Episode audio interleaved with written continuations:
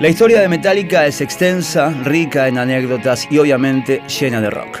Este podcast es una adaptación en audio del libro Nacer, Crecer y Morir de Metallica, volumen 1, escrito por Paul Branigan e Ian Wingwood, editado en Argentina por la editorial Malpaso y realizado con permiso y colaboración de la misma.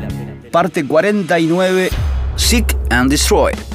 Las tardes empezaron a cortarse en septiembre de 1983 y en los apretados confines del garage del Cerrito, los Metallica encadenaban turnos para recoger muy pronto unos frutos tan deslumbrantes como insospechadamente avanzados. Por una vez, el grupo tuvo el tiempo de su lado para determinar la dirección de sus próximos pasos musicales. Su siguiente concierto no sería hasta Halloween, siete semanas más tarde, en el Keystone Club de Palo Alto, y luego había cuatro fechas más en varios clubes de la Bay Area. Cuando la banda regresó al Country Club de Reseda, pudo estrenar ya las canciones Fight Fire with Fire y Creeping Death. Además, incluyó otra composición nueva, a la que le faltaban algunos flecos por rematar, una larga pieza instrumental presentada con el título provisional de When Hell Freezes Over con el tiempo, la canción se metamorfosearía en The Call of Tulu. Tres días después, en el Stone, la banda probó otra composición nueva, Ride the Lightning. Sin ser conscientes de ello, los presentes en esos conciertos habían oído el 50% de lo que sería el segundo álbum de los cabezas de cartel. Con esas provisiones en forma de canciones nuevas, el otoño dio paso al frío invierno y los Metallica abandonaron una vez más San Francisco, en esta ocasión para emprender una breve gira por los estados del medio oeste y el este del país.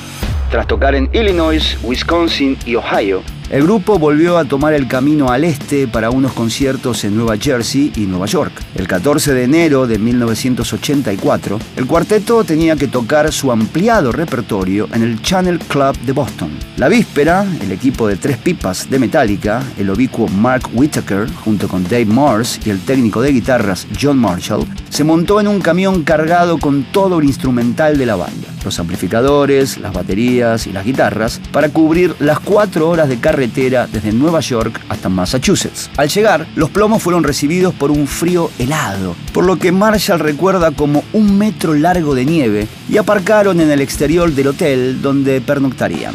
Debido a la atmósfera gélida, decidieron llevar las guitarras con ellos a un interior más calefaccionado y así evitar el riesgo de que se arqueen. El plan era que los Metallica efectuaran el mismo viaje de Nueva Jersey a Boston al día siguiente. La mañana del concierto, sin embargo, el sonido de un teléfono despertó a Kirk Hammett.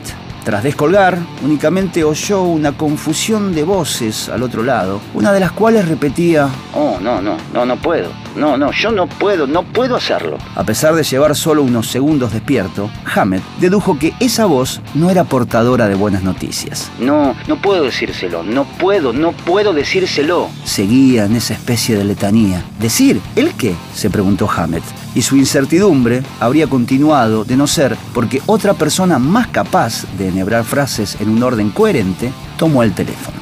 Hammett escuchó entonces un mensaje que le acabó de despertar como un jarro del agua más fría. Kirk, oyó. Nos robaron todo el equipo. En el intercambio de palabras posterior, Hammett se enteró de que en algún momento de la noche pasada, los ladrones se habían colado en la furgoneta de gira y no contentos con sustraer todo el contenido, habían decidido llevarse también el vehículo.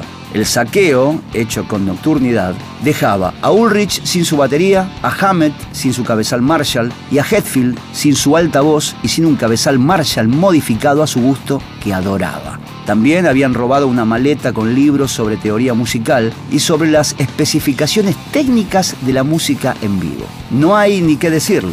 La actuación de Metallica en el Boston Channel Club fue cancelada sin demora. Al encajar la noticia, aún tumbado en Nueva Jersey, Hammett se hizo cargo de la situación y emitió una palabra por toda respuesta. En el próximo episodio seguimos adentrándonos en la historia de Metallica en esta adaptación de Vorterix.com a un podcast del libro Nacer, Crecer, Metallica, Morir. Suscríbete en las redes sociales de Vorterix y en tu plataforma de audio preferida para recibir los recordatorios de cada nuevo capítulo.